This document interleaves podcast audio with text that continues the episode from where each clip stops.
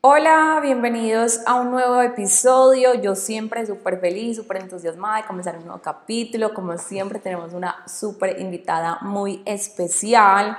Bueno, que les recuerden que esto acá es muy fluido, entonces así como una breve introducción de lo que podremos escuchar en este episodio, vamos a conocer una historia de sanación muy hermosa, muy especial y también cómo entrar a entender cómo nuestro cuerpo funciona, cómo nosotros mismos nos podemos sanar, podemos repararnos a través de diferentes técnicas, a través de, diferentes, eh, de diferente información que quizás también podemos desconocer. Entonces, bueno, hoy tenemos de invitada a, bueno, es como mi tercera mamá, literalmente ya apodada. Literal. Literal. Mari, bienvenida. Gracias, Mari. Bueno, eh, a mí digamos como que no me gusta que la gente escuche un episodio porque, ay, es que es esta persona, no, pero digamos, en una muy breve descripción de ti, como algo súper resumidamente, como que la gente medio se ponga como en contexto, puedes presentarte muy brevemente. Bueno, me llamo Marisol Rojas, eh, me dedico en este momento como a toda la parte terapéutica desde el encuentro con el ser como eh, base fundamental de todo lo que hago.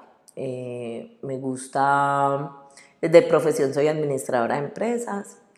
Eh, como a veces pienso que fue un título que me quedó muy grande, como que me quedó muy grande, no, no, nunca vibré lo suficiente como con esa profesión, eh, pero lo hice y lo hice bien y ahí voy en eso, entonces corta presentación, eso.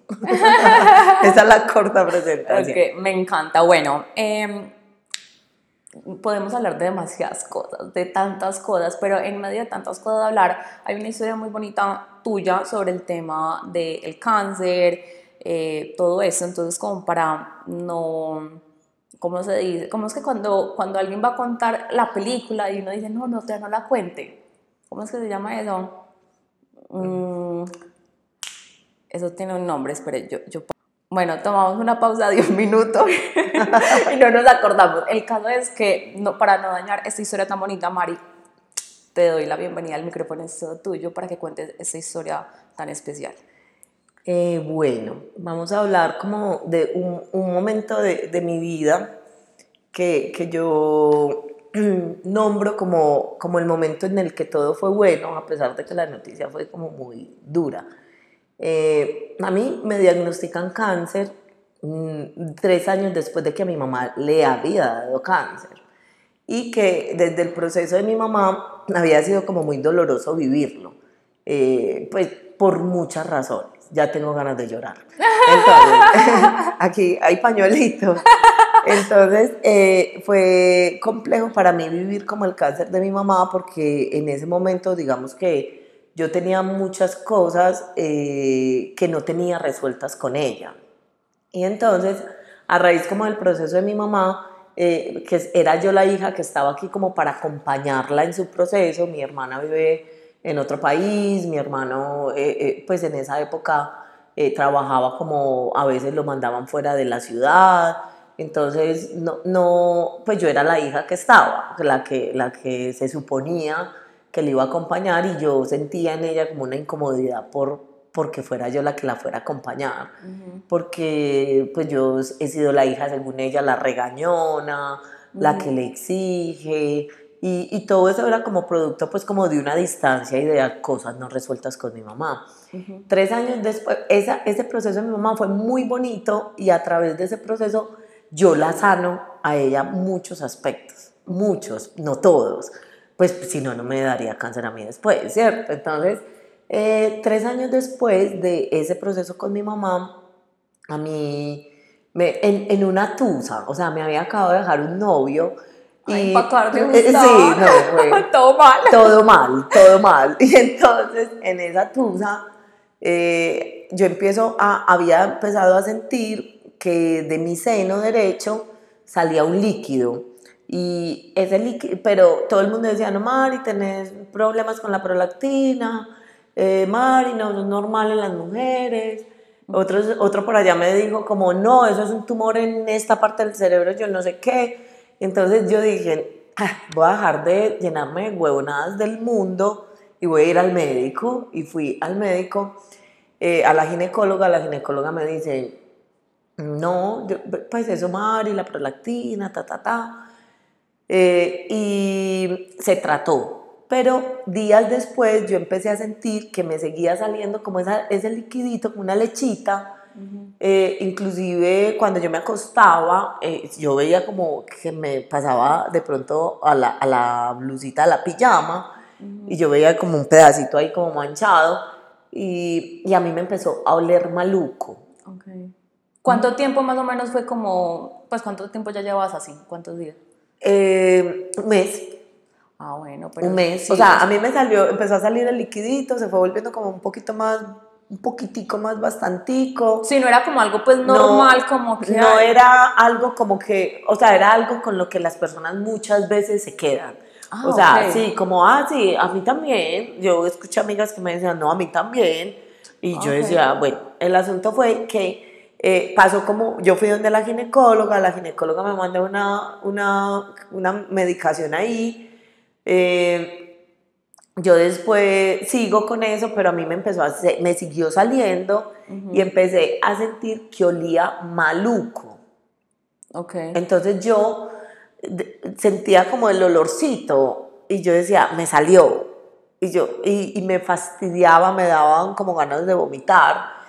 Y, y, yo vuelvo donde la ginecóloga y le digo, hey, no, vení, mírame, porque yo, o sea, a mí eso me huele horrible. Entonces ella me estimulaba como el pezón para que me saliera la lechita, me salía y me decía, no huele a nada.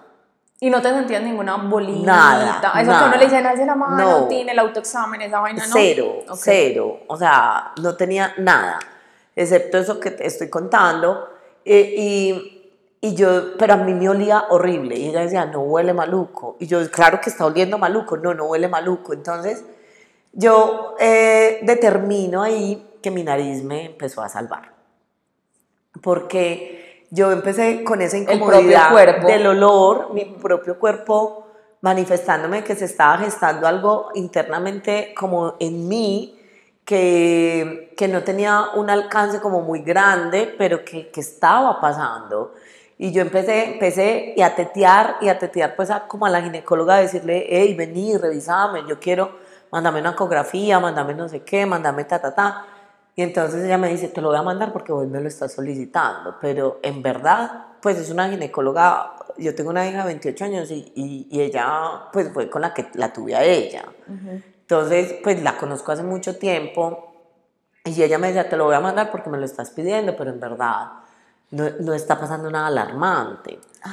Entonces, ella me manda los exámenes, eh, yo, yo me hago los exámenes eh, y ella me llama, me llama la secretaria, yo la, la, la llamada de la secretaria un día, eh, ese día yo estaba en el centro porque me habían recomendado una litografía barata y yo estaba por allá metida en un hueco, el hueco, literal. Y entonces eh, yo estaba por allá, estaba como medio azarada porque yo veo la llamada. Pero ahí ya estabas entusada. Ya, ya ah, no, ya me había dejado el novio y cuando, eh, o sea, en ese momento me había acabado de dejar, se había terminado como de concretar en ese mes. Ok. Como, o sea, está reciente. Estaba muy reciente. Ok. O sea, yo, es que recuerdo que yo fui como al médico como tres o cuatro días antes de que él me terminara. Ay, Dios. Ella me dice que no, que, que, no, me manda la medicación, yo sigo, él me dice cómo te fue, yo le digo me fue bien, pero seguíamos como entre que sí y entre que no, y cuando él me deja, definitivamente, fue dos días antes de que me dieran la noticia. O sea, eso estaba pues como en pleno candeleo, pues, como digo yo, de, como de emoción, emociones muy para arriba y para abajo, pues. no sé si me siento triste por esa noticia o por lo que me acaban de decir. es, es muy teso porque yo pensaba en eso y eh, para ir en orden, yo entonces me, me llama, veo la, la, la entrada de la llamada de la, al celular del, del consultorio de la ginecóloga. Yo cojo, es, respondo, es la secretaria, yo, hola Lucy, ¿cómo estás? Me dice, Mari, necesitas venir urgentemente a la ginecóloga. Y yo dije, algo pasó. Yo ya iba a entrar a la litografía, yo me devuelvo no entré. O sea, fuiste hasta el no sí, fui- no, me devuelvo porque ella me dijo, vente ya. Entonces yo dije, algo pasó, yo me devuelvo hasta la clínica Las Américas. Entro y la ginecóloga me dice, Mari, tenés cáncer de seno. Pues ella me mandó un montón de exámenes. Yo no me y imagino me esa dijo, sensación, ese eh, bajón. eso, eso fue teso porque eh, primero, o sea, ella me había mandado una biopsia, la biopsia, eh, hay como una, hay unas que salen rápido, hay otras que se demoran mucho más, y, y ella me dijo, esta es una etapa preliminar, hay que esperar el resultado de la biopsia como más larga, eh, pero, o sea, tienes cáncer. Y yo dije, ¿qué? A mí se me, se me bajó como todo, como que yo me quedé como mirándole y me dijo, o sea, buenas noticias, aparentemente es, es una etapa muy preliminar, pues como que se puede hacer algo. Y, y, y me parece muy teso porque esto que salió en este resultado es de un cáncer que es completamente agresivo eh, y silencioso. Entonces, cuando las mujeres les da este cáncer, se dan eh, cuenta en etapa de fase 4. Entonces ya no hay casi nada para hacer. Entonces es uno de los cánceres que da más mortalidad. Entonces, en tu caso, eh, pues agradecerle a tu nariz. Así me dijo ella. Ay, se me paran los Así me pelitos. dijo ella. Entonces, mm, ya, ya me van a dar ganas de llorar. Entonces, yo cojo y digo como, salgo como, bueno, listo, entonces, ¿qué hay que hacer? Entonces ella me dice como, bueno, no, hace- eh, toca esperar, te quería dar el previo antes, porque sé que estás inquieta, como estabas muy inquieta, mira, yo no te hubiese mandado estos exámenes. Eh, entonces, bueno, ella me dio mil explicaciones, yo confío. ¿Quieres pañuelitos? Eh, bueno, yo, yo confío. Ah, no, yo tengo acá, yo tengo acá. ok. Entonces, yo. yo ah, no, sí, sí, sí, Sí, quiero. listo, bueno. sí quiero porque los que tengo aquí son húmedos. Dale, dale, continúa. Entonces yo sigo, eh, pues yo confiaba como en ella, o sea, yo no lo vi como una negligencia médica, yo no lo vi así, o sea, yo entendí como el argumento de ella, después ella tuvimos pues la oportunidad como de meternos en muchas otras charlas que dan a todas las mujeres de cáncer de seno y todas esas cosas, entonces yo entendí que, que ese era pues como el debido proceso y que esa conexión con el cuerpo es súper fundamental. Porque eh, pues pretender que alguien te diga o te valide lo que vos estás viviendo internamente eh, es a veces como hasta medio irresponsable. Totalmente. Entonces como que, que ella empieza, llega al otro diagnóstico, yo me quedé callada, yo no le conté a nadie. Ese día yo me devuelvo para, para la litografía, o sea, salgo de ahí, yo, yo respiro profundo y yo digo, bueno, la vida sigue. Y, y no fue para ti de pronto como que eso se está pasando de verdad, o sea, no Eh, fue como sí, muy sí, irreal. Sí, sí, Ajá. claro. Eh, me fui como que me puse la máscara de la fuerza Sí. y yo dije, bueno, como yo iba para ese lugar como que era muy raro, como medio de baja procedencia, como que yo no sabía dónde era, entonces yo me había ido en taxi, volví, cogí un taxi, me devolví para la litografía.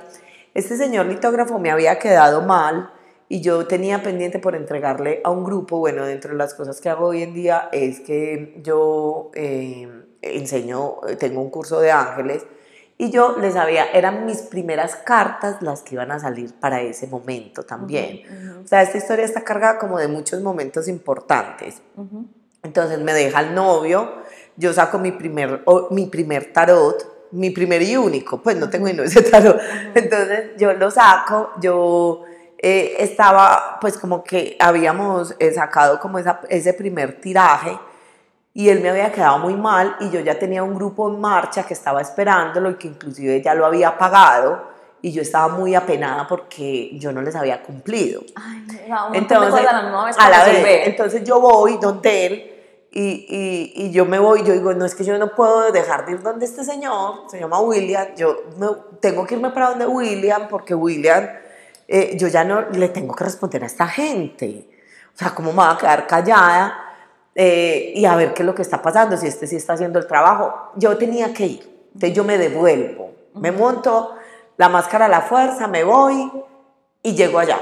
Cuando llego allá, eh, me bajo del taxi, le pago al y hasta señor. ahí no le das comunicado ni a una amiga. A nadie. A Yo nadie. me quedé callada, ese camino, o sea, de la clínica de las Américas otra vez al centro, yo callada y yo respirando. Cuando llegué allá, me bajé y me dio como un bajón de energía. Y yo dije, marica, es que me puedo morir. Como que pensé en eso. Y yo, puta, ¿qué, qué está pasando? Y ahí mismo, eh, pues, eh, cuento lo de Los Ángeles porque en ese momento eh, le digo yo al arcángel Miguel, le digo, Miguel, yo solo quiero que tú me des una respuesta. Si yo me voy a morir rápido por esto, eh, pues que esa información llegue a mí. Y yo no sé por qué dije eso, pero eso fue lo que dije. O sea, después yo pensaba como, ¿por qué pregunté específicamente eso? Creo que fue como que pensé que de pronto haría bastantes cambios en mi vida. Como que habría, había cosas como que yo hacía como que de pronto no eran tan importantes. Fue como que lo que se relacionó ese momento y esa pregunta que fue ahí como en ese bajón de energía. Yo me siento en esa escalera como del primer piso y yo respiro y yo digo, Miguel, pues como no me vas a dejar sola. Así como que, bueno, muéstrame que priorizo O sea, entonces. sí, algo así. Entonces yo subo al segundo piso, que era la litografía, sale la esposa de William, me dice, ay, doña Marisol, qué pena, vea. Y William sale y me dice, "Ye- mire todo el papel que yo he dañado con estas cartas. Y sale y él me muestra como esos pliegos de cartas impresas ahí. Y me dijo, pero hay una carta que no imprime. Ay, no, se me están parando los pelitos. Hay una carta que no imprime y yo le digo, sí, ¿cómo así? Pero yo, yo tenía putería, tristeza, impotencia, eh, como desesperación, o sea, yo tenía de todo en ese momento. Entonces yo le digo, muéstrame cuál carta y él me decía, la, la, el no. Y yo le decía, ¿cómo así? ¿Cómo así que no? Y me decía, sí, no. Y yo, yo no lo entendía. Hay una carta que literal significa no. Y eh, esa carta no imprimía. Entonces era el pliego impreso completamente y un huequito blanco de la carta número 10 que significa no. Wow. Y entonces él me seguía diciendo no, yo, pero ¿cuál carta decía el no? Yo, como que este es huevón, pues, como que me está diciendo. Cuando llega y me- él me muestra, entonces él había ya sacado un, un- había troquelado un, un mazo de cartas y tenía de primera puesta la en blanco, que decía no, porque él me la iba a mandar. Ok. Entonces él me hacía como con las cartas como, como con el mazo así, no, no. Y a mí, yo recibí eso como una respuesta, o sea, como que en un momento entendí, entonces yo me pongo a llorar, No. me siento, la señora era, no, no es para tanto, porque está llorando, nosotros le vamos a cumplir. Y yo, le, yo me puse a llorar, le dije que se me regalaba un vasito con agua y le dije, es que me acaban de dar este diagnóstico, vengo de la clínica y eso para mí es una respuesta. Yo me voy a llevar este mazo. Por favor, entrégueme mañana. Pues yo, Venga, yo no me lo sabía. No te sabías No, pedazo, claro, esa es la parte más linda. Por eso yo digo que en medio de la noticia más dura, es como que yo reconfir fue los mom- el momento más hermoso, porque yo reconfirmé muchas cosas. Una, esa conexión angelical, esa ayuda, eso pues que representa para mí, para mí, no sé si los demás comparten eso, pues, ah, pues esa es la historia que yo cuento. Eh, dos, que entonces ahí ya sí te respondo lo que me preguntaste hace un momentico. El novio que tenía pasó a un segundo plano. Claro. Vea, usted vaya con sus maricadas para donde quiera, pero mi vida es lo que importa. Claro. Entonces yo no le digo a él, pero esa importancia y esa, ese duelo y esa, había algo más importante. Mi mente se cambió, se sintonizó completamente en otra cosa y en ese momento ya no era, ya no era ni el duelo, ni me dejó, na- esa- eso ya no importaba. Entonces para mí fue muy llevadera esa tusa porque apareció algo más importante Yo. apareció algo más importante. Entonces, esa vida mía valía más que un novio que me dejara, pues así de simple. Y entonces yo me quedo esperando como unos 15 días más el resultado que necesitábamos esperar. Yo me quedo callada, no le sabía el litógrafo. Imagínense pues. O sea, un X de mi familia que, que, que, mm, yo me quedé callada. O sea, hace 15 días sin contarle a nadie, ni a una Sí, amiga. Nada, a nadie. A nadie. Yo no le conté a nadie cuando me dan el diagnóstico definitivo. eh, yo digo, bueno, ¿qué hay que hacer? Entonces ella me dice, te vamos a hacer, eh, no te vamos a operar, es realmente muy pequeño, primero, eh, es un, está en el ducto, entonces por eso no se sentía bola. me explicó pues como los pormenores de, de la enfermedad y yo digo, me voy a hacer cargo de esto, pero para esto necesito quedarme callada, sin nadie. Entonces yo me demoré un tiempo en contar. Yo me demoré, yo conté cuando ya iba a ir a quimio que tenía que contar, porque, pues, porque claro. no, no había opción. O sea, me van a ver maluca, indispuesta, y esta pues está muriendo, ¿no? Antes estaba pues... Y también por lo que yo, en lo que yo trabajo se habla mucho de entonces la ayuda médica y que la medicina es un tema muy cuestionable y que entonces si, si me iba a hacer quimio o no, si eh, me iba a envenenar de esa manera. Claro, porque como ya tú estabas full metida en toda la parte de dar grupo, ¿tú dabas clases de ángeles y Sí. algo más o solo, por el momen- en ese momento solo clases de ángeles? En ese momento solo clase de ángeles y yo quise comer maní hablando. Ah, no, me encanta, no, no, no, sí, claro. Me empiezo a masticar. Eh, entonces yo, eh, pu- pues todas esas teorías empezaron a confrontarme a mí misma. Y entonces yo decía, ¿y si este es el camino que me está mostrando la ginecóloga? Entonces ella me manda a cita con el oncólogo, me manda a, a- a el proceso que hay que hacer, a, a una mastóloga, todo ese proceso. Y yo decía, yo voy, o sea, ya ella me anticipó que seguramente me iban a trabajar con quimio, pero que eso pues no era una cosa que ella determinaba. Y yo decía, yo sí me la quiero hacer, y yo sí creo en eso. Y yo, ¿y yo qué? Y yo, entonces esperé a la cita con el oncólogo. Entonces, eh, primero fue la mastóloga. La mastóloga me dijo, yo no determino tampoco eso. Ella me explica que está en una posición muy beneficiosa frente a lo grave que podría haber sido. Yo me voy entonces ya para la cita al oncólogo, que pasaron otros días, entonces todos esos días sumaban, ¿cierto? Entonces ya no eran tres, los 15 días que esperé el resultado final, más lo que había esperado de los otros resultados. O sea, ya íbamos por ahí en un mes y medio, dos meses más o menos. Demasiado tiempo. Entonces, eh, yo voy donde el oncólogo y el oncólogo me dice que sí, que me van a poner una quimio. Y ahí ya como estabas sintiéndote emocional, pues como que Eh, ya No, más, más asustada, cada vez cada vez más Listo, asustada. Porque entonces yo decía, porque entonces ya no solo es, tenés un cáncer, sino qué tratamiento vas a hacer, a- a- a- pues como con qué vas a empatizar para que te ayude a sanar. ¿Y por qué no le habías querido hablar con alguien? Pues como... Eh, porque, porque tenía demasiada revoltura interna. ok. Porque yo pensaba, yo sí me quiero hacer quimio, no, si no me voy a hacer quimio no voy a decir que tengo cáncer. Ok. Si, si entonces, si, si entonces, si entonces, si tal cosa, o sea, mi cabeza estaba a mil y pienso yo que cuando uno tiene tantas cosas por resolver, el silencio ayuda. Ujú. Eh, dejar opinar a muchas personas puede llevarte como a confundirte. Ujú. Y yo elegí ese camino. En ese momento, yo que soy tan comunicativa con mis cosas, pues porque yo creo que por la vida que he vivido, por las experiencias que he tenido, creo que siempre esto que estamos haciendo es parte de lo que yo creo ciegamente y es mi historia le sirve a otros, simplemente. Creo Y- que eso lo saqué yo de ti. Ah, Sí, sí, sí. Esa fue mi herencia materna. Entonces, eh, esa, esa, esa información, eh, pues yo como que pensaba, que, que, volviendo como al punto ahí, yo pensaba como, ¿y qué quiero?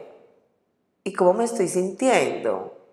¿Y, y, y, y qué pasó con mi seno? ¿Y qué significa que, que yo tenga seno en eh, cáncer en seno derecho cuando mi mamá hace tres años le dio? Porque yo estoy repitiendo esto.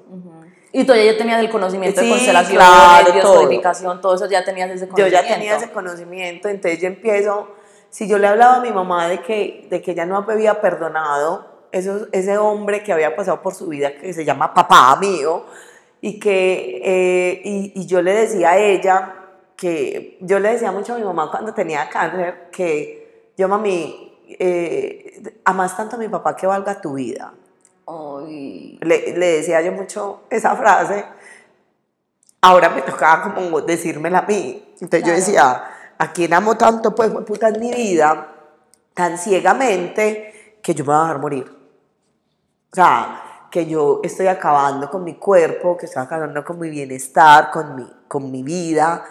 Y entonces yo empiezo como en ese proceso y para eso yo necesitaba estar callada.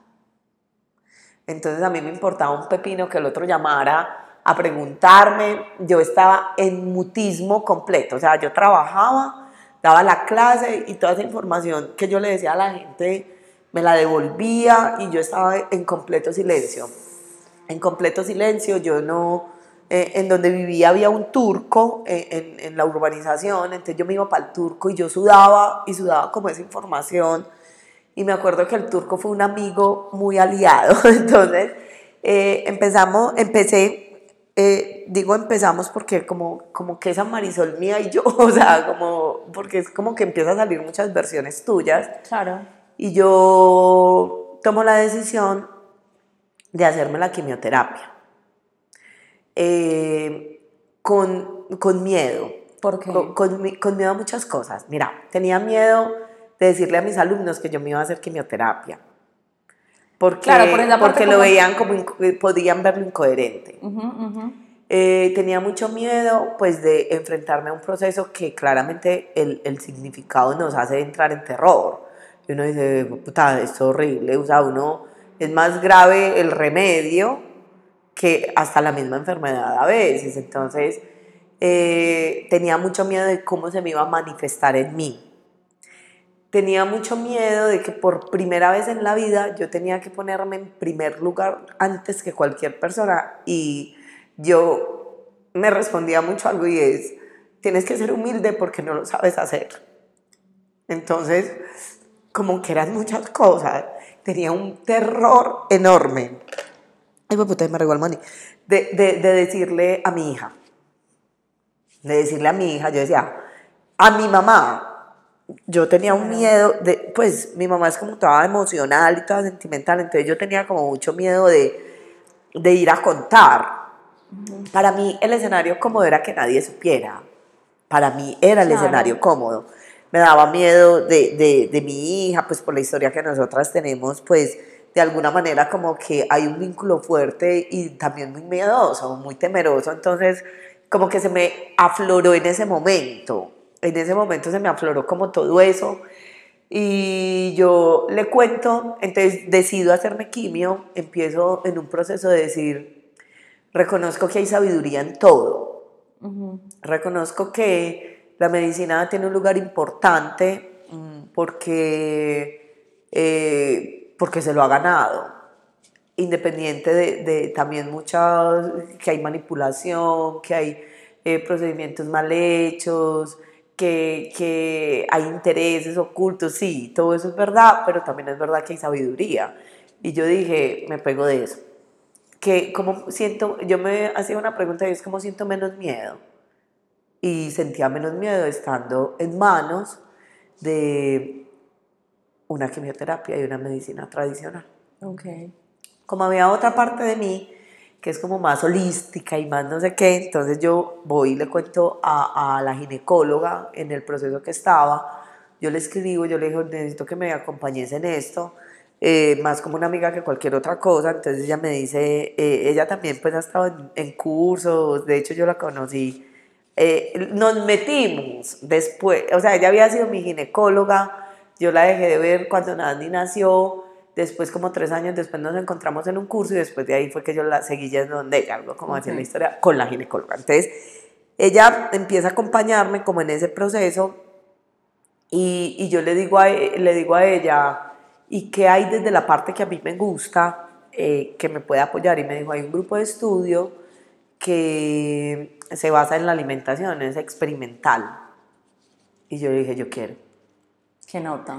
Entonces yo voy, me presento a ese grupo, eh, después me tenía que meter a una cosa que Instituto de la Mujer, eh, el Instituto de la Mujer lo llevaban a elegían y me dijo, vos sos candidata perfecta por el tipo de cáncer, por no sé qué, por el momento previo. Entonces yo dije, me voy a meter, entonces empecé a escuchar mi cuerpo, yo soy recomelona, vos sabés, o sea, a mí todo me gusta, a mí, a mí todo me parece rico, probar cosas raras de comida me gusta, o sea, todo en mi vida gira alrededor de la comida y yo tomo la decisión por ahí, yo, y yo dejé de comer casi todo, o sea, casi todo lo que simplemente sentía que mi cuerpo no quería. Ok, no fue que te pusieron como restricción allá, sino como que escuchaste que ya no quería tu cuerpo. Eh, eh, dos, las dos. O sea, eh, el grupo se, estaba en un proceso experimental hablando de que estaba liderado por Alemania, en donde ellos decían que o sea, que el cáncer se podía quitar sin solo con la alimentación eh, de manera indicada. Y entonces, eh, y yo decía, ay, pucha, pues yo no lo vi en ese momento, como podría verlo de pronto hoy en día, que como tanto que digo, pues voy a renunciar a muchas cosas ricas. No, yo, yo lo que pensé en ese momento es, yo quiero saber cómo funciona. Entonces, esa, esa, ese momento, yo empiezo a escuchar la historia, de las, de las reuniones a las que nos invitaban, ellos me hacen unas evaluaciones, ellos empiezan a, a, como a compartirme una información, yo a buscar cosas, y entonces yo dije, yo me voy a acompañar de esto. Entonces yo empecé con la restricción alimenticia, eh, y eso hacía que me volviera como inclusive un poquito más sola en ese proceso. Claro. Porque, porque, porque pues alimentarte diferente, te aísla socialmente y uno cree que no y claro que tiene una incidencia interesante y en ese momento pues era entonces que cero carnes rojas, que cero lácteos, que cero yo no sé qué, que, que, inclusive hoy es como contradictorio el tema, a mi mamá en este momento estamos otra vez en el proceso que repitió cáncer. Y, y, y, es muy intenso porque cuando fuimos al nutricionista eh, le dijeron no puede comer de todo, cuando cuando a ella le dio, le restringieron un montón de cosas, cuando yo estuve en, mi proceso también me restringieron otro montón de cosas y ahora ya es que, que no, entonces bueno, eso, eso siempre tendrá uno ahí la duda de qué será lo bueno, qué será lo malo frente a eso, qué será lo correcto, qué será lo indicado, pero yo me acompaño de ese proceso, entonces empiezo eh, a eliminar cosas, unas las eliminé por el, por el proceso, otras de manera definitiva, otras de manera definitiva. Y eh, empecé en ese acompañamiento y empiezo las quimio. En ese momento le cuento a mi hija, eh, cuando ya iba, o sea, dos días antes de ir a la primera quimio. O sea, Dani fue la primera que se enteró. Eh, la primera que se enteró de la familia, sí. sí, sí. Porque por allá hubo un momento en que me cogió, me dieron un medicamento, me estaban dando unos medicamentos de manera previa en el tema de la alimentación y a mí me cogió un vómito en una clase. Entonces ahí le conté a una prima okay. que estaba en ese grupo conmigo y yo le dije, mira, estoy en este proceso, eh, pero no contés que todavía eh, no me siento preparada, no sé qué, pues como qué voy a hacer. Y, y ella sabía, ella ya sabía. Pero entonces oficialmente digamos que eh, le conté a Daniela, Daniela como que se quedó impactada, ella me abrió los ojos, ella como que no, no, no, dijo nada, me abrazó, yo le dije todo va a estar súper bien, eh, yo estoy tranquila, yo le decía yo estoy tranquila, yo le dije quiero que respetes algunas cosas. Y es que yo este proceso lo quiero vivir solita, yo quiero vivir este proceso solita, yo no quiero que todo el mundo esté al lado mío, eh, como déjame, si yo necesito ayuda yo la voy a pedir. Yo la voy a pedir, pero eh, no quiero exceso de atención. O sea, estaba muy confundida. Claro. O sea, yo tenía demasiadas confusiones en mi cabeza como de entonces, entonces mirar esos hombres en mi vida y cómo iba a ir resolviendo el asunto.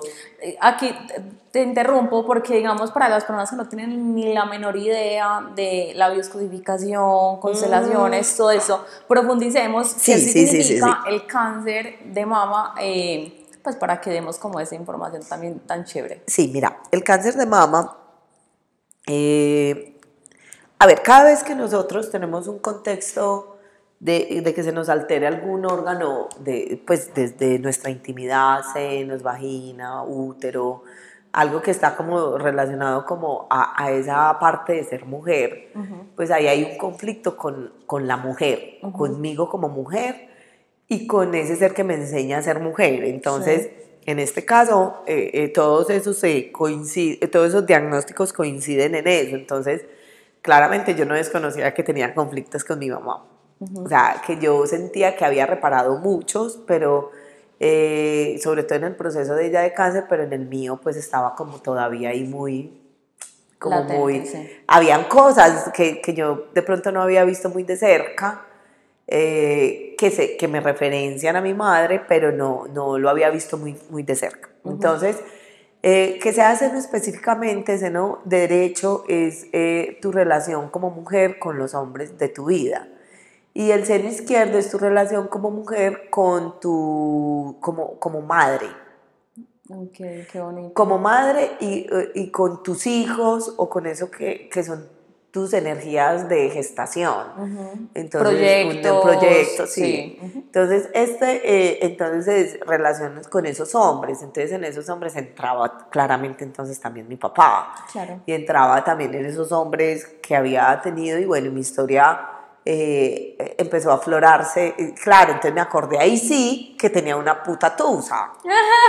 y que entonces ese episodio no era solo con este último personaje, sino que, que había sido un episodio que yo había vivido con muchos otros hombres. Y que ese episodio era un episodio que también mi mamá vivió con mi papá, que, que son hombres que me eran infieles, que dicen morirse de amor por mí, pero finalmente no, no, o sea, las relaciones salían, surgían de una infidelidad, o, o pues en, un, en, unos escenarios, en otros escenarios era que empezábamos bien, pero eh, me montaban cachos, eh, una y otra y otra vez, y yo no había encontrado como ese punto de, me había vuelto muy fuerte para eso, pero en verdad no lo había reparado ni sanado ni marcado el límite indicado para mi vida, ¿cierto? Entonces yo empiezo como en esa tarea de mirar eh, en ese momento eh, como todo el proceso, entonces yo ahí empiezo a contarle a las personas, eh, empecé a contarle a los grupos, porque entonces yo dije, esos hombres, entonces claro, se me venían dos o tres personajes de mi vida muy importantes, muy importantes, por los que lloré, sufrí, me dañé, eh, y, que, y, que, esa información no estaba organizada, en orden, entonces eh, yo empecé a hacer como rituales con cada uno, con cada uno. Eh, fue muy bonito porque dentro de este proceso yo decido irme a vivir a Río Negro. Y decido irme a vivir a Río Negro. no fue tan consciente en su momento, yo solo quería bajar los gastos. Yo decía, me voy a ir, a vivir a Río Negro, yo necesito bajar los gastos, necesito estar allá, eh, allá va a ser menos exigente, porque no sé si voy a seguir no sé si voy a seguir con el ritmo de trabajo que yo tengo hoy, y entonces ponen de los ingresos. Entonces yo necesito montarme en una película menos costosa. Y entonces yo me paso a vivir a Río Negro. Eh, y, fue súper lindo porque entonces en ese momento yo daba clases en Río Negro, también tenía dos grupos, dos grupos allá, entonces fue muy lindo porque ahí pasaron dos cosas muy bonitas en esa historia. La primera fue que yo un día dije, Río Negro tan tranquilo, entonces una alumna me dijo, Mari, véngase a vivir acá. Y yo ya, yo no había contado a, nadie hasta ese momento que ya me habían diagnosticado el cáncer. Y y me dijo, véngase a vivir acá, yo tengo aquí un apartamento, véngase para acá. Qué bonito todo como se ordena. Sí, véngase para acá, que yo me voy a ir a vivir a la finca. Y yo, véngase. Y entonces yo digo, ah. Por aquí entonces se materializó. Algo que yo simplemente como que me gustaba la energía de Río Negro. Me gustaba cuando yo iba y trabajaba allá, cómo me sentía, cómo mi cuerpo reaccionaba al clima, a la, a la, a la energía de, de, de, de- como del campo. Y estamos hablando de eso hace cuánto fue. Eh, seis o siete años, más o menos. Bueno, no, no está, digamos, como que tan poblado como está ahora, porque ya Eh, hoy en es- día es... Igual cambia la energía. Ok, sí. Igual cambia la energía. Yo pues voy seguido, seguido Ajá. a Río Negro. Por muchas razones voy seguido. Y yo siempre que voy allá, yo, es un lugar que me hace sentir en calma. Me hace sentir en calma. Entonces, eh, yo le digo a mi hija, me voy a pasar a vivir a Río Negro. Ella casi le da un infarto. ¿Cómo así? Entonces, mi universidad, ah, ba- bajas desde allá. Pero ¿cómo así, ma? Y no sé qué. Y entonces eso creó algunos roces. Eh, yo me paso a vivir a Río Negro. Y días antes de esa decisión, yo estaba en, el- en un grupo de los viernes por la mañana. Y entonces yo llegué. Y cuando llegué, las chicas de ese grupo me tenían una fiesta Eso fue hermoso. una fiesta. Y esa fiesta, yo, cuando yo entré, yo, ah, para ese momento ya le había contado a un amigo, a un amigo. Pero, ah, pero lo de la tusa, ¿no? No era... Ah, no, todas sabían. no, nadie sabía que yo tenía cáncer, pero todas sabían que yo estaba entusada. Sí, sí, sí. sí, Porque sí, tal, sí, Mari, ¿cómo sí. vas con tal? Me dejó, me echó, un huevón, no terminamos, bueno, lo que uno cuenta. Y entonces ya todos sabían, y una sola persona de que, que era con el que yo compartía el lugar que, que estaba alquilado pues para dar las clases y todo el cuento, a él sí le había contado. Entonces yo cojo, lo ve, yo me bajo para, pues, para la clase, eh, yo veo ahí, lo veo a él ahí, y yo veo bombas, y, y veo cosas, y a mí me dio como una taquicardia, como este contó, fue lo primero que yo pensé. Ok. Entonces yo veo un dibujo gigante que me hacen una caricatura eh, con una ropita, o sea, el dibujo tan, fue tan perfecto, ese dibujo lo hizo una alumna que se llama Catalina, divina, yo todavía tengo ese dibujo. Y me hizo un dibujo como yo me vestía, con la misma ropita, una blusita cafecita que yo tenía, y al lado de una ambulancia. Entonces ella puso como algo de que, como, como que me iban, que un primeros auxilios. Ujú. Yo entro y entonces veo como un buffet como para comida, veo como un- un- unas mantas puestas, una decoración hermosa con flores, me pusieron una coronita de flores. Yo impactada y yo miro a este personaje que ya sabía, como que, ay, no. como contaste, yo lo miré con rabia. Claro. No tuvimos la oportunidad como de hablar porque él te- tenía que ir, salir, se fue. Él después me dijo, yo no conté, y, y vi que me miraste con ojos de, de, de repudio, diciendo, contaste, contaste. No, él no contó. Yo mm, entro, ellos me ponen una coronita de flores, hacen un momento hermoso y yo digo eh, que mm, pues yo me pongo a llorar. Fue un, un un alumno que fue un corto alumno, digo yo, porque él estuvo en un curso de ángeles y, y cuando yo lo veía me impactaba que él estuviera en el curso. Él y yo habíamos estudiado la maestría de, de, de Reiki y, y yo sentía como que él tenía todo, que él no debía ser mi alumno. Entonces yo le decía mucho a él, usted que, ah, pregúntenle al monitor, porque, porque yo- para mí él era muy sabio. Sí. Entonces eh, me preguntaban cualquier cosa y yo, y, Jaime, ¿usted qué opina? Mi monitor, pues yo lo molestaba y él, entonces él tuvo un camino cortico porque eso, como esa acción que yo tuve con él, él se sintió con mucha confianza y salió y en verdad, pues él, él me dijo, yo pasé para entender esto y, y él se fue del curso. Entonces él, que también ya hacía terapias y todo eso, eh, él, lo invitaron. Entonces yo vi como todo un evento, comida, eh, flores, eh, pues hicieron un desayuno, pues porque ese curso era por la mañana, y pues estaba él como invitado. O sea, todo un Y- evento. Y, yo dije, bom, pues como el dibujo, el dibujo tenía unas bombitas, y yo dije, eh, tan lindas, porque se dieron cuenta. Fue lo que mi mente leyó. Claro, total, totalmente. Ellas empiezan, Mari, te queremos dar un poquito de lo que tú nos has entregado, te preparamos este ritual, hoy no va a haber clases, solo disfruta. y yo lloré y lloré y lloré. Yo veo a Jaime y yo lo abrazo como una niña chiquita. Yo lo apretaba, lloré, lloré, lloré. Y ellos se comienzan su ritual. En el ritual yo digo eh, que gracias por hacer eso, que yo no había querido contar, que, pero que ya que se habían enterado, entonces ellas dicen, ¿enterado de qué? Sí, vos empezaste a hablar yo como dando por sentado que, ya, sabían. Y entonces ellas, ¿qué? Entonces todas se pusieron a llorar, no tenemos ni idea de qué nos estás contando, solo fue que te hemos visto muy mal geniada. Y entonces eso me mató porque yo dije, fue puta. O sea, ¿cómo uno puede crear un lazo con las personas que porque te vas mal geniada movilicen hacia todo esto? en el momento en que yo más necesitaba como, como, como el amor y el cariño como de las personas. Entonces eso me movió horrible. Él canaliza, él hace una canalización, para los que no saben qué es canalización, personas que tienen la posibilidad de conectar como con los seres de luz y entonces es como una especie, como un medium, pero pues eso no se le llama así.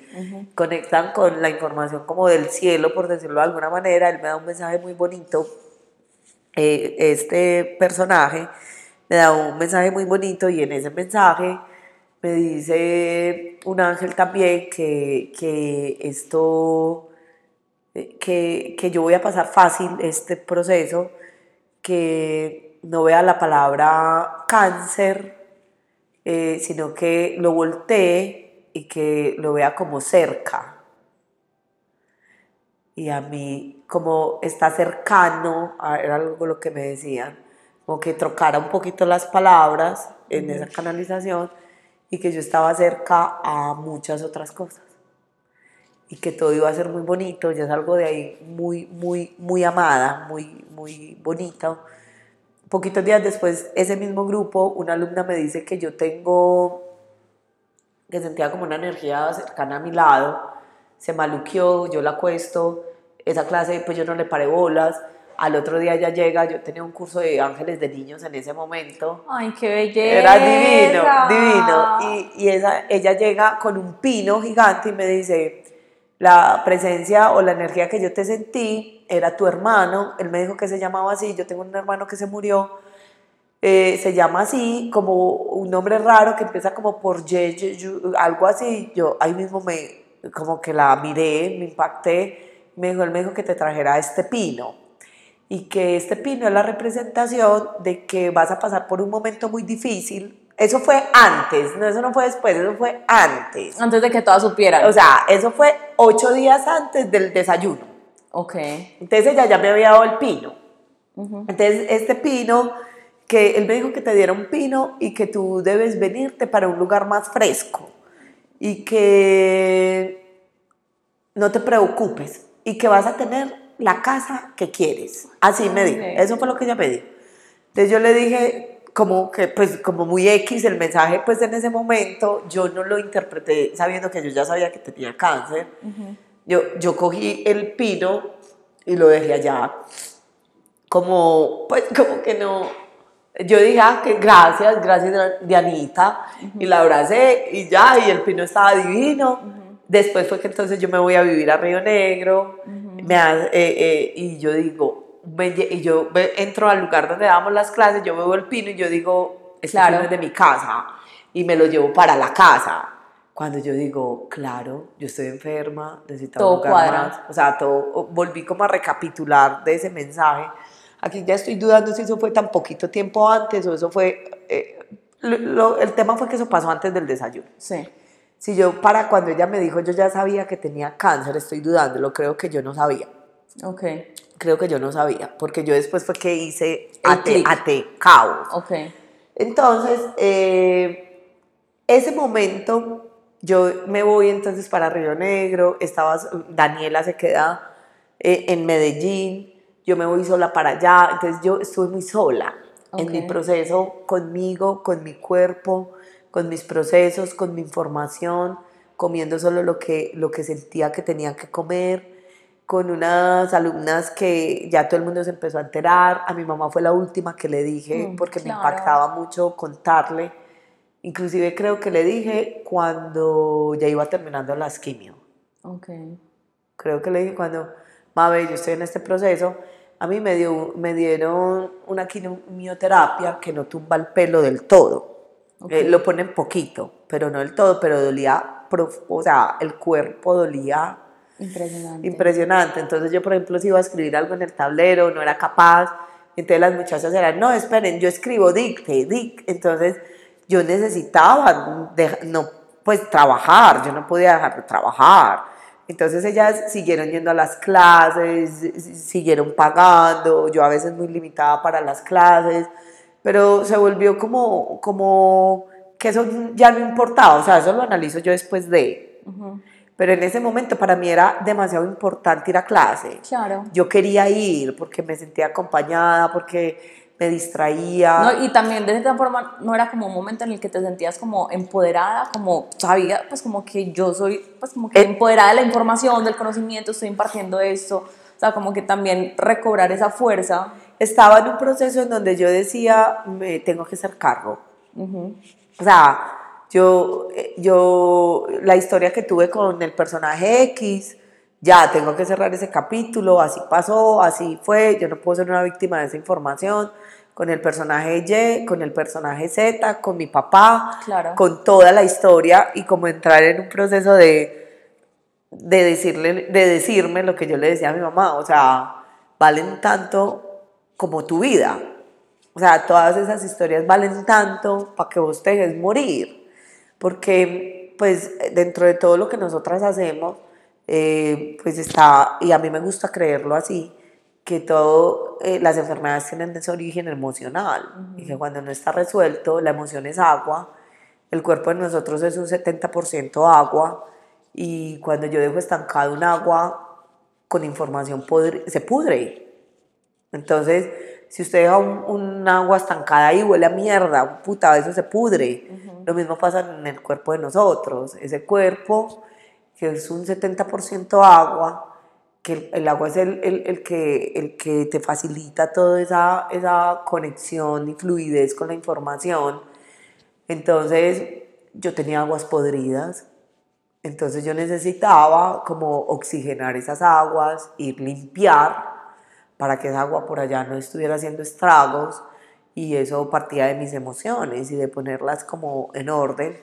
Entonces yo empecé, yo estaba súper concentrada, o sea, mi era trabajar, alimentarme bien, comer bien, eh, evitar todos los, los, procesos como que yo ya veía que me generaban como un daño después, entonces me, muero por los lácteos.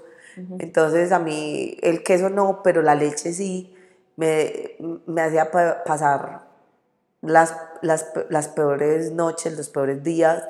Entonces, como saber decirle no a la leche. O sea, empezaste a mirarte completamente. Entonces yo decía, tú me encanta, yo le hablaba a la leche, me acuerdo que yo metía, pues la, veía la leche cuando la quería, a veces le echaba un poquito, yo soy súper lechera, pues entonces yo le, decía, yo le decía, tú me encanta, no eres tú el que me hace daño, soy yo, soy yo.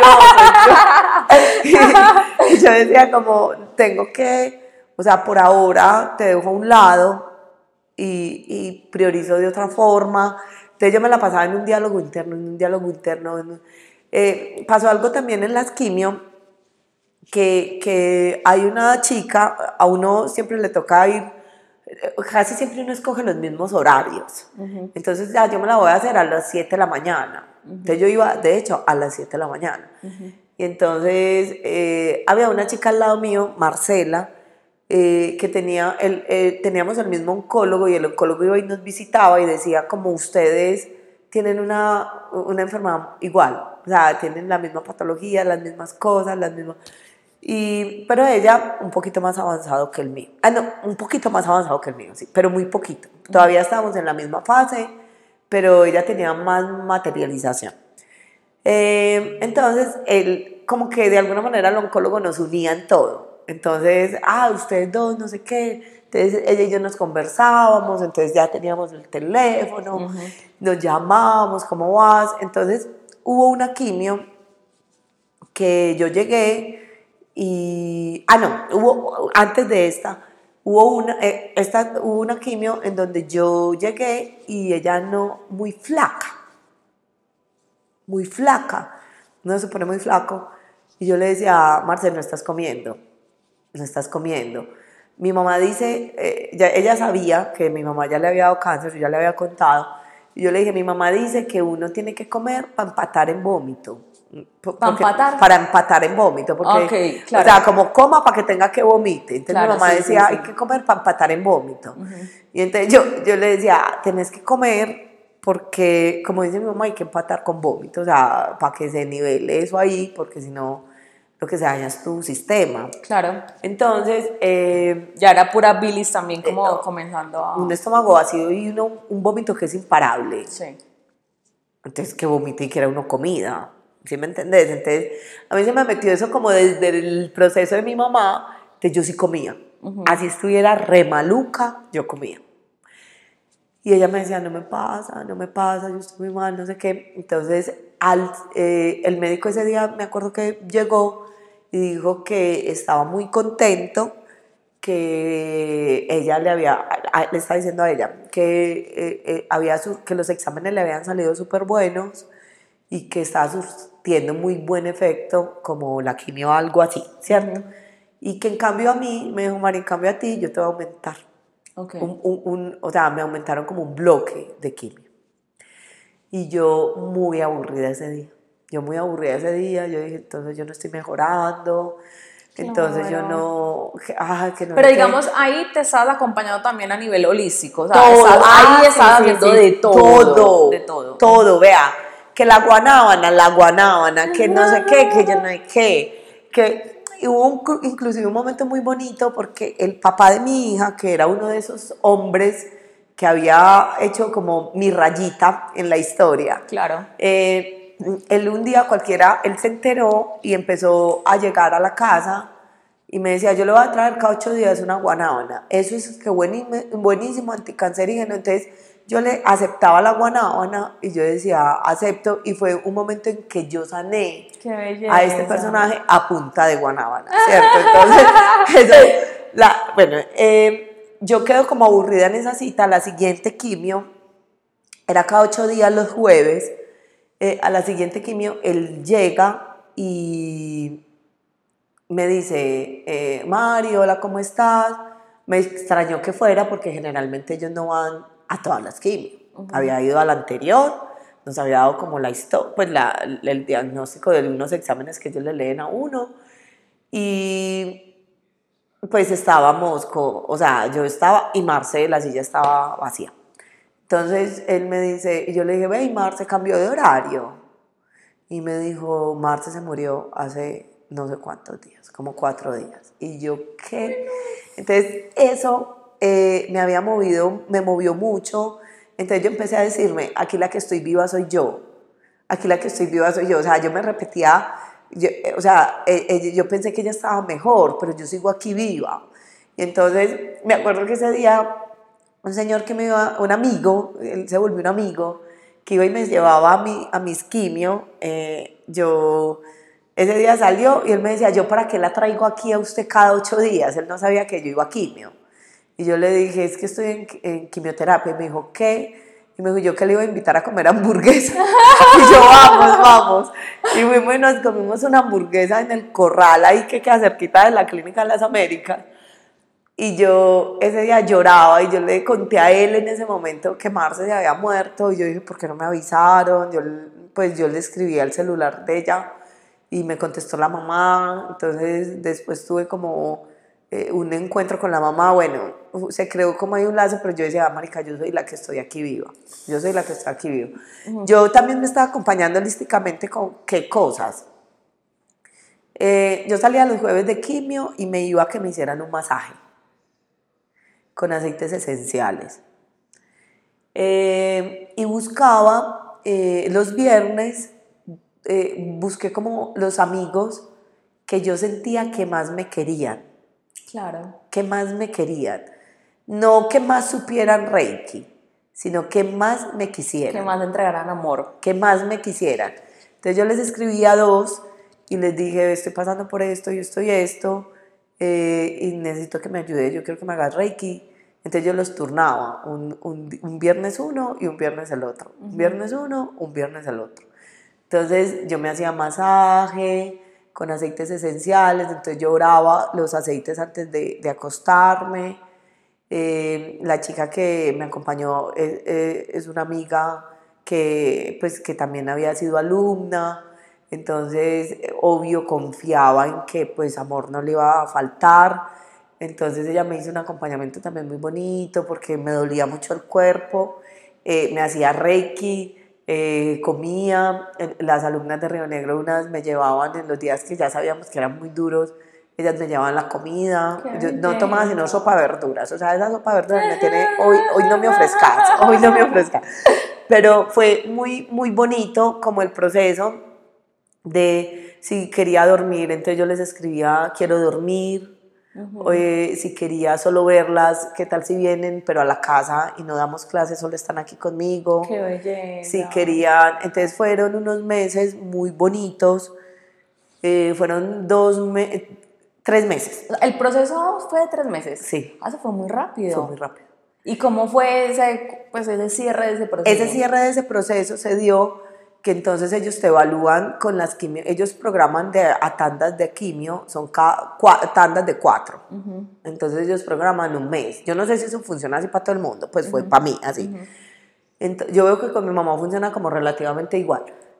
Entonces eso eh, te evalúan cada mes y entonces o te aumentan o, o te dejan las mismas, ¿cierto? O, o, te, o te paran si te está haciendo mucho daño o te cambian la fórmula, algo como así. Entonces a mí ya me habían aumentado otro mes. Yo iba, o sea, tanda de cuatro. Entonces cuando se fue llegando ese tercer mes, eh, uno, yo sentía el cuerpo cansado, cansado, reseco, eh, el amor por, por valorar, ah, ¿por qué me hacía masaje con aceites esenciales? A mí la gente me decía, pero eso tan X Mari, como porque da huevonada. Porque a mí me resecó profundamente la piel. Y entonces yo me empecé a dar cuenta de lo importante de la piel y de, la, y de lo que representaba cada cosita del cuerpo. Cosas como, por ejemplo, yo, si yo cogía, hacía, eh, abría la mano así como, como muy tensa, pues que se separa un dedo del otro. los deditos, pues. De abrir todos los dedos, entonces se me rajaba entre dedo y dedo. Era, era, era la resequedad. Era, la resequedad era impresionante, era impresionante. Entonces yo me mantenía bañada de todo lo que pudiera, de unas cremas, eh, ah, yo hacía menjurjitos y entonces, y, y empezó ese tema de, de, de, cuidarme como hidratándome.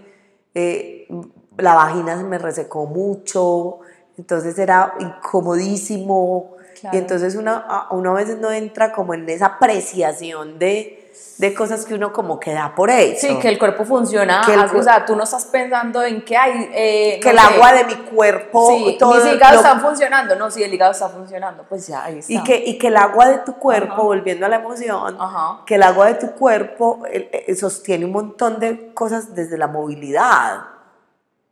Claro, el agua es puro movimiento fluido. Eh, eh, sí, hidratación, entonces la relación con la piel la vuelve bonita o, o completamente catastrófica. Entonces, yo me, para ese momento yo ya decía, o sea, donde a mí me manden una más, pero a mí no se me cayó el pelo, y será por lo que yo amo este pelo, y puta. Porque es que, bueno, ahorita vamos a ver tus redes sociales, pero para que no se adelanten a, a chismosear, la Mari tiene un pelo, o sea, hasta la cintura.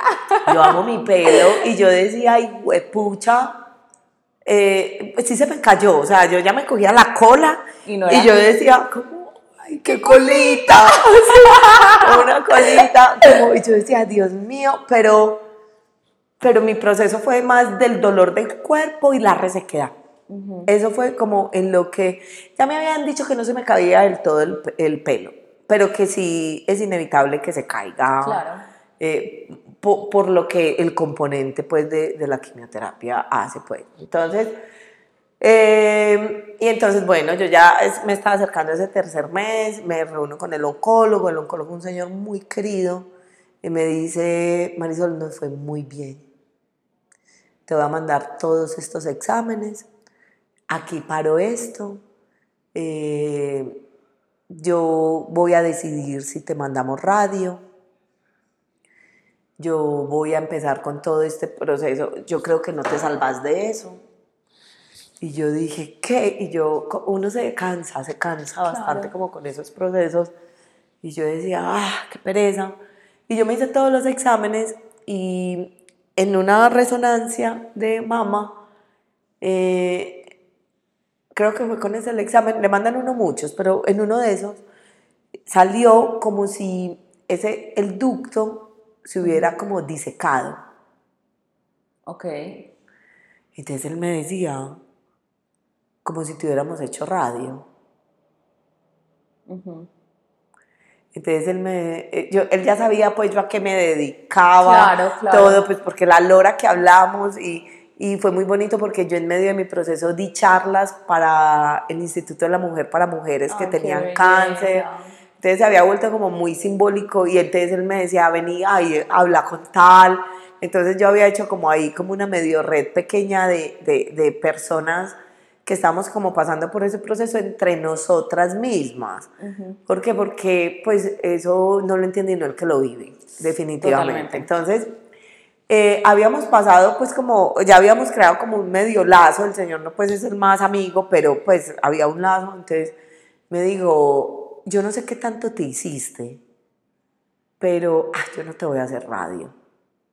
Entonces yo me salvé de esa radio porque él dice que el efecto de todo lo que yo había hecho y de todo y de la quimio, que no era pues propiamente el efecto de la quimio, pero que aparecía como el ducto como si estuviese, como él me decía, voy a utilizar una palabra que no es la indicada, pero como para que me entendas, él me decía como que se, se murió, se dice co. Y entonces yo digo, ah, listo, perfecto. Perfecto. Yo no me, entonces me dice, te voy a mandar quimio eh, oral por yo no sé cuánto tiempo. Yo decido también después, eh, un tiempo después, no hacerlo. Eh, y yo me fui empezando ya desde, con más confianza en mi proceso como de desintoxicación de, de lo que había generado esa quimio en mí y de recobrar como la normalidad del cuerpo, entonces empecé, me empezó a dar mucha necesidad de comer inclusive carne y, y, me, me, dio, entonces yo empecé solo a obedecerlo. Entonces yo tengo mi teoría, aunque mucha gente me la pelea, pero es la mía, ¿cierto? Y es que eh, no se puede generalizar de qué es lo bueno y qué es lo malo frente a, a la mejor forma de comer, ¿cierto? Totalmente. Eh, que, la, que la carne hace daño, sí, claramente es más pesada. Pero, pero hace más daño pensar negativo, aburrirse, estar peleando. Hay, hay, eh, pues, sí, además. Entonces, eh, pues, creo que, que, es un tema de conexión, creo que el cuerpo mismo te va diciendo, entonces hay por épocas que yo digo, hay que presa la carne, hay por épocas que la amo, hay por épocas que digo que rico el pescado, ah, tuve unas épocas después de eso que, que intenté ser vegetariana y porque me encanta, a mí me encanta la comida, entonces a mí todo lo que sea para comer me lo como, pero como que me, me, me, me, enfermaba, entonces yo dije, no, yo no me quiero enfermar, eh, porque con estas anemias por no comer carne, entonces yo empecé con ese diálogo con mi cuerpo a mi forma, a mi manera, eh, entonces siento que me sube peso, como por ejemplo en ese momento, entonces digo, no, eh, ven, vuelve y háblame comida porque quiero recuperar como el, el, el, punto, el nivel, el estado en el que yo me siento bien, en el que yo me, me, me siento amada por mí. Entonces creo que, que, ese proceso se cerró como ahí, se cerró como con un muy buen o sea, diagnóstico. Se cerró el proceso de cáncer, se cerró, se cerró la tusa, o sea, eso fue por Ah, no, no, no, no, no, eso yo no.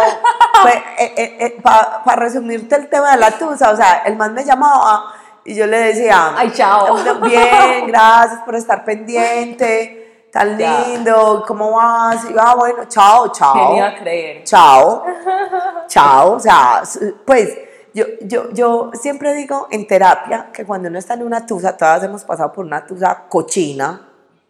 Esta no fue mi, mi tusa cochina, pero eh, o sea, no voy a decir que no me dio tristeza en algunos momentos, que me dio melancolía, que lo extrañé, que pensaba que podía, no, eso sí, pero no, pero yo ya había tenido tusas horribles. Una tusa horrible, ya uno dice, yo ya casa, o sea, ya las otras. No, no, yo no, yo no estoy tan segura, pero siempre, no, no estoy tan segura, pero uno sabe que una tusa se padece. Sí. De hecho, desde la energía se dice que cuando uno está entusado, el sistema se desintegra, literal, uno es como separado, como, como que uno no, o sea, es muy duro, muy duro. Entonces, sí creo yo que eso mi mente priorizó. Claro. Entonces ya, eh, si hay algo más importante, inclusive si eso más importante es un miedo más grande, simplemente se te olvida. Mari, entonces acá ya mirando en retrospectiva todo eso, ¿qué sientes de todo lo que hiciste? Mm, ¿Cómo fue ese proceso como de sanarse? O sea, como por qué, digamos, llegó ya también la sanación, porque hay personas que, digamos, pueden pedalear en ese proceso tiempo y hacerle y hacerle y nada y nada y nada. Mira, Mari, yo eh, atribuyo varias cosas. Eh, el médico inclusive me decía, es que, o sea, vos lo viviste como ninguna. Y, y, yo me veía y me comparaba con las chicas con las que hacíamos la charla, con las del grupo, que todas teníamos un cáncer muy parecido del grupo experimental de la alimentación. Eh, o sea, yo me comparaba y yo, a pesar de que me sentía en un estado que yo no conocía, que llamaba mal, eh, yo no estaba tan mal como las demás. Entonces, pienso que una cosa súper importante que me sanó, hacerme cargo de que yo no tengo cáncer porque soy muy de malas. total. Yo tengo cáncer porque tengo tanta desatención que provoqué esa información en mí y se manifestó eh, a través de una enfermedad como camino para ser sanada. Entonces uno, la, la enfermedad sale para que tú le pares, pues tú le pares bolas al asunto. Entonces es como, marica, usted no quiere atender esta situación emocional. Venga, la pongo en enfermedad a ver si usted pues se atiende cualquier cosita. Entonces así lo tomé yo eh, y, y así creo que funciona. Y entonces me hice cargo de ordenar mis emociones principalmente. Yo ordené mis emociones, yo dije, no más con, no más esto, no me acuerdo más de esto, si me acuerdo lo bendigo, lo honro, honrar a los hombres de mi familia, de los hombres que habían pasado por mi historia. Eh, me prometí nunca más volver a hablar mal de ellos, porque es que las mujeres somos unas hipoputicas. Entonces, ay, tal, y entonces uno dice, sí, siempre el hombre del que es malo, y es que como son, y ta, ta, ta, y rarara, y, y yo me prometí no volver a hacer eso de, de los hombres, de mis hombres, con esos que habían pasado por mi vida y por mi historia. Yo dije, no, no, o sea, esto es mío, esto es un tema de Marisol con Marisol y todo el que llega me, me reconfirma la misma información. Entonces no pueden ser ellos los equivocados, claramente soy yo la que tengo que mm, cambiar la información con la que se trabaja, con la que está trabajando mi mente entonces, hacerme cargo fue muy importante. Escuchar todo lo que nace y sale de mí. Eh, ¿Qué quiere comer? ¿Qué quiere, si mi cuerpo quiere descansar? Hablando pues del cuerpo. Si yo después de que salí de ese proceso armé una caminata con los alumnos, yo creo que mucha gente se acuerda de esa historia, porque nos fuimos para un cerro en La Ceja, no, en el Carmen de Viboral, yo ya no me acuerdo cómo se llama ese cerro. Y, ay, como, yo no me acuerdo. Bueno, el caso es que eh, él era mi profe de yoga, también hice yoga, fue otra cosa que hice. Entonces, este profe se muere la risa porque me dice, ¿en serio querés hacer esa caminata? Y yo sí, me dice, y me dijo, pero termino medio. Y yo sí, termino medio. Nos encontramos a las nueve y media y llegamos a las siete, de nueve y media de la mañana. Y nos llegamos a las siete de la noche, siete y punta de la noche. A mí me temblaban las piernas, eso fue una maratón impresionante, me ahogué, fui la última que llegué. Yo, yo desde eso, un alumno, yo le decía, no me dejes solo, porque yo le cogía la mano y yo le decía, se llama Juan David, y yo le decía, Juan, o sea, si, si me soltas me voy a caer. Y me decía, devolvamos, yo, vamos es para arriba. Yo de acá no me Yo, devuelvo. cuando llegué a esa puta punta, o sea, cuando llegué a, esa- a ese morro, a esa punta, yo decía como, me puse a llorar, ya todos habían llegado hacía rato, y tenían ya altar montado, y que la ofrenda, y que yo no sé qué, yo, yo estaba en los rines, y madre, muriéndome en cada paso que estaba dando, ahogada, y yo dije, llegué, me puse a llorar. Eh, eh, me acuerdo que, que Andrés, el profe de yoga, me abrazó, me dijo como, Mari, eh, muy, muy, muy valiente, Juan madre. Y yo, Juan, entonces yo ya en esa época que me gustó hacer mucho caminatas después de eso, porque era mi forma como de desintoxicar y sudar, Claro. como la, la medicación. Y yo le decía a Juan, Juan, voy a armar caminatas, si usted va, yo voy, porque ¿quién me va a ayudar? Que- O sea, sí, sí, sí. literal, sin él no iba, literal, sin él no iba. Entonces creo que eh, empezar a pedir ayuda, Permitirse ayudar, a- abrirse a recibir. a recibir, porque eh, a mí me daba miedo hablar con mi familia, porque mi familia es una familia como muy, muy presente y de pronto entonces yo te ayudo, yo te llevo, yo te hago, yo te... Yo lo quería hacer sola y, y me lo permitieron. Entonces, pero el acompañamiento fue súper bonito de Claro. mi hija, fue impresión increíble, pero fue como que eh, entendí que si lo pido en amor, la gente me lo va a aceptar así, que pedir ayuda es parte fundamental en, eh, en- en muchos momentos de tu vida de salir de eso, de que lo, lo termines como con un buen, en un buen punto. Sola yo no podría haber hecho todo esto, yo necesitaba estar en silencio, tener momentos a solas, Claro. pero la gente fue la que me facilitó el proceso. Total. Eh, ir, eh, dejarte apoyar de una enfermera, del médico, de- del que te hace un reiki, del que te hace una sopita, del que te acompaña, del que te va y te acompaña y no hay clase, pero necesito que me sigan pagando. Pues que nunca lo dije así, pero en verdad era, Era así. así. Es- es mira que en el capítulo que grabé con Jonathan de la píldora, por cierto, si no lo han escuchado, vayan allá, gente, vaya. Y él mencionaba algo de... Yo no lo conozco, pero lo sigo. Me encanta cómo No, y escuchaste ya ese episodio. No, no lo he escuchado, lo escuchado. bacano. Y él en ese episodio mencionaba que a los seres humanos nos cuesta demasiado recibir. O sea, no sabemos recibir. No sabemos recibir, entonces eh, nos quejamos porque tenemos una vida desbalanceada, que tengo que salir a trabajar todos los días y nadie me da descanso y tengo que llegar a trapear, barrer y lavar ropa. total. Y, y eso es una, una energía que se aprende y que se interioriza, que se forma a la cual nos tenemos que, eh, eh, em, pues como de pronto retar un poquito a enfrentarnos y a, y a formarnos, porque no se aprende, no se aprende, o sea, todos los sistemas familiares son descompensados, desbalanceados, entonces yo soy la representación de ese puto desbalance. Entonces, sin la ayuda, cu- cuando yo le conté a mi mamá, yo le invité a almorzar. Y yo le dije, mamá, mira, estoy en esto. Y ella, ¿cómo así? ¿Cómo así? Pues le dio como nervios. Y yo le dije, pero estoy súper bien, estoy súper tranquila. Y mi mamá hoy en día me dice que es que yo porque casi no me acuerdo de nada, pues porque no la participé. Sí, claro. pero, pero fue bueno para todos, porque fue bonito, porque yo digo, lo saqué adelante porque yo me conecté conmigo como nunca en mi vida lo he hecho. Porque elegiste. Porque eh, vos dijiste una frase que yo una vez te copié. Ah, La que... Sí, la que inspiró un souvenir para un retiro. Eh, la de ese cartoncito que estoy viendo acá. Eh, ella, eh, vos dijiste en alguna historia tuya como, como que nos cumplamos, como cúmplete a ti. Y entonces, y yo dije, "Oh, puta, sí, no- nosotros no nos cumplimos y es una cosa que uno repite seguido. Yo creo que esa es la vez en la que yo me siento más orgullosa de mí, de haberme cumplido. Qué. Y no tenía por qué haber salido mal.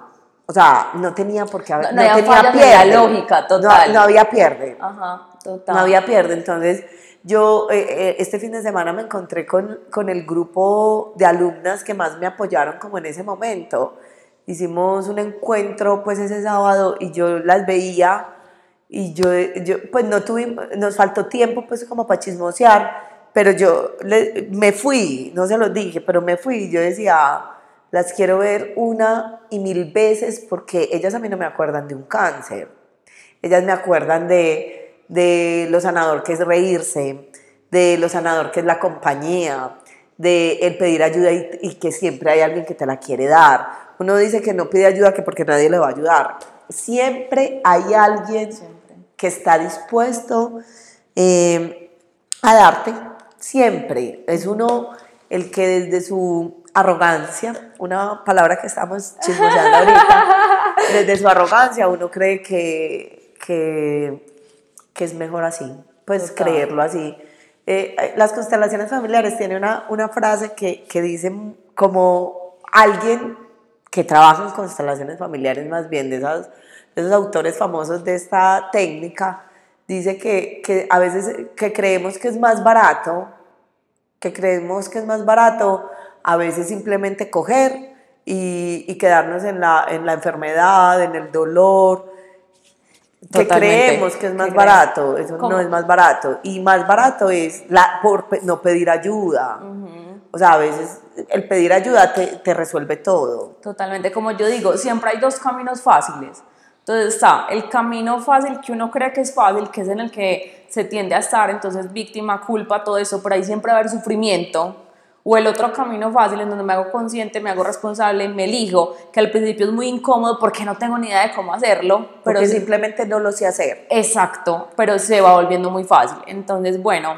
Todos, todos vemos como, damos como por hecho que el amor propio es algo que tiene que salir natural. Naturalmente. No sabemos. No, no, no, sabemos amarnos propiamente.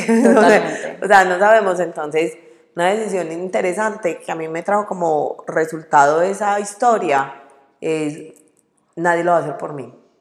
Nadie lo va a hacer por mí. Y cosas que, y que te van a confrontar porque cosas que vos validabas como malas, eh, entonces hoy son las que te salvan.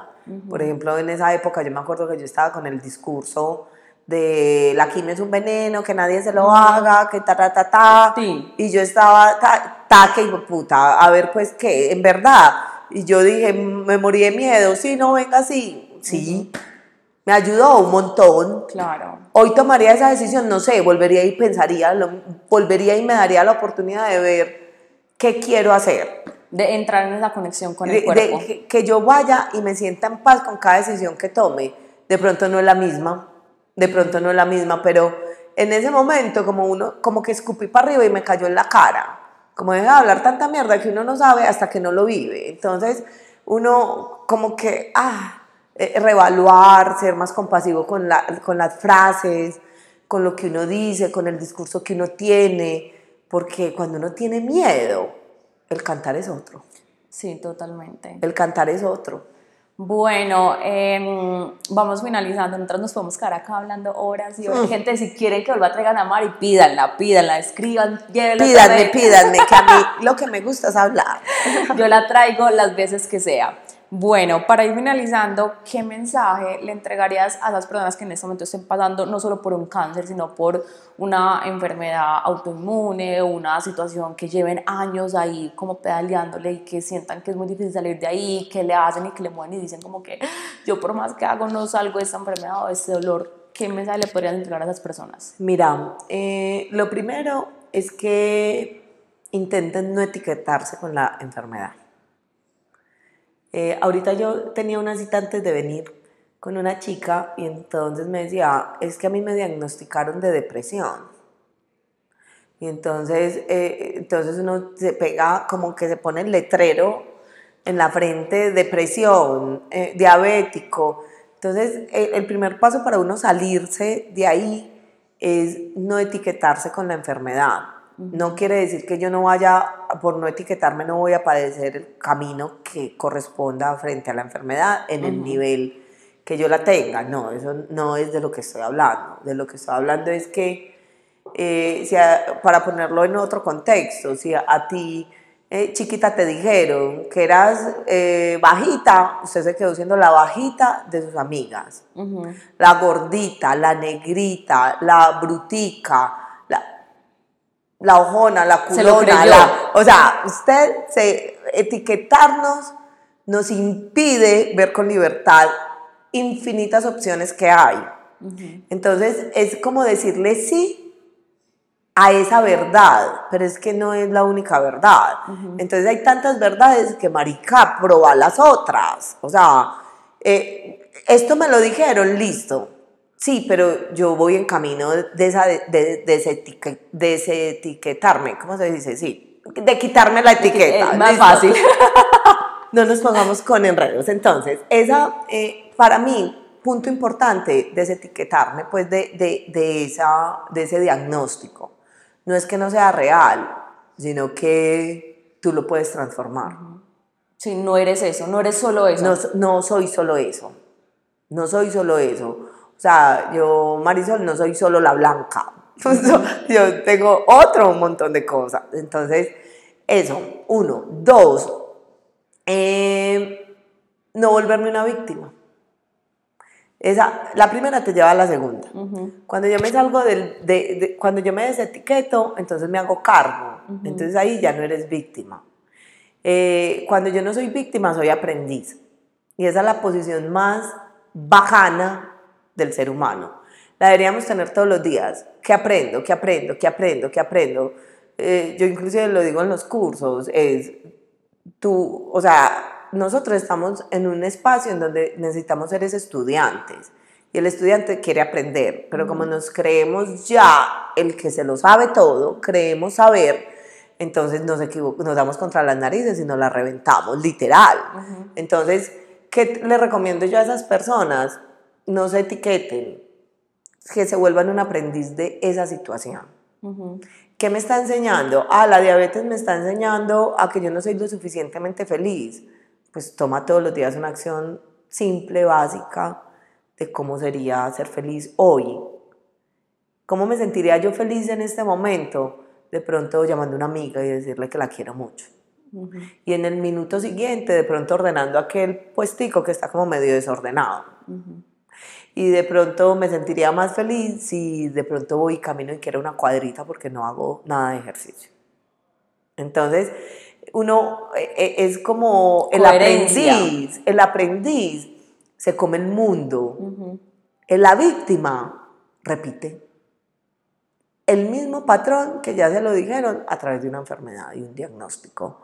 Entonces vas a estar en un bucle ahí que no te salís, ¿cómo me salgo yo de ahí? Haciéndome cargo, de, quitándome esa etiqueta, haciéndome responsable y haciendo algo para mejorar.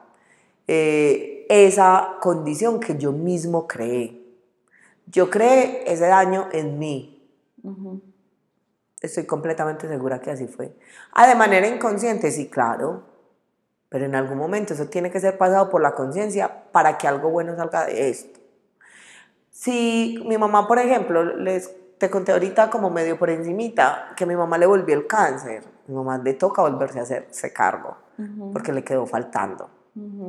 Entonces, está muy horrible, mucho poder. Si tú creas una enfermedad como una gripa, es un poder de una tristeza que tienes y que no liberas. Listo, es un poder. Tenés el poder de crear una gripa. Si creas un cáncer, tenés más. Total, del tamaño de mi luz al tamaño de mi sombra. Del tamaño de mi luz al tamaño de mi sombra. Entonces, si yo tengo el poder para crear una madre enfermedad de ese calibre, usted tiene el poder para sanarse. Entonces, es cuestión de lo mismo pero verlo diferente, porque la situación es esa la que tienes que resolver, pero con la misma información que tienes no lo vas a resolver.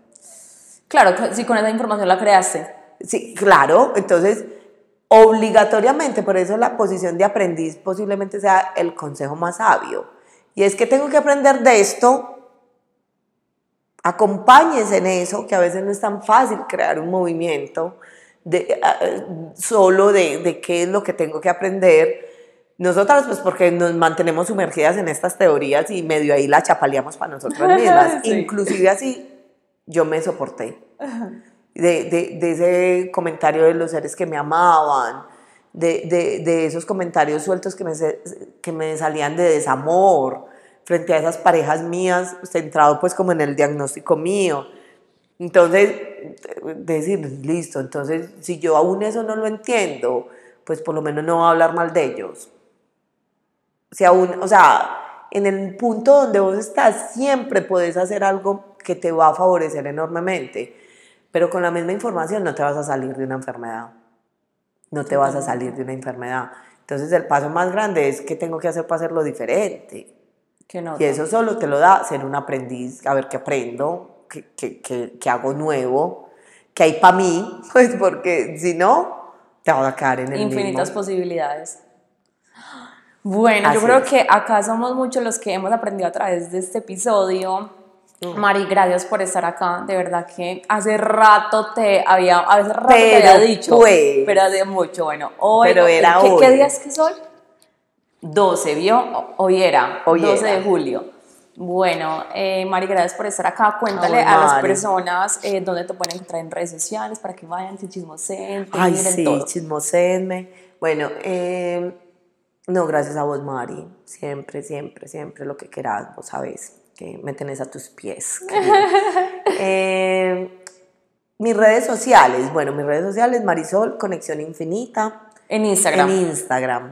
Eh, ¿Y qué más? Ya, esa es. Ok, listo. Solo por ahí esa. te pueden Por ahí, contactar, Por ahí me todo. contactan para productos, para servicios, para chisme, para mirar cosas. Para que vean tu pelo hasta la cintura. para que me vean mi pelo, mi belleza de pelo. Me encanta. Yo no sé si es el más bello, pero para mí es Lo muy es. lindo. O sea, me gusta, me gusta, creo que es una característica de esas mías, entonces me gusta. Me, gusta. Me encanta. Bueno, gente, ya saben, si quieren que la vuelva a traer, pídanla, escriban, que solo, solo es escribir un comentario y ya está acá. Y nos programamos. Nos vemos en un próximo episodio. Chau, chau.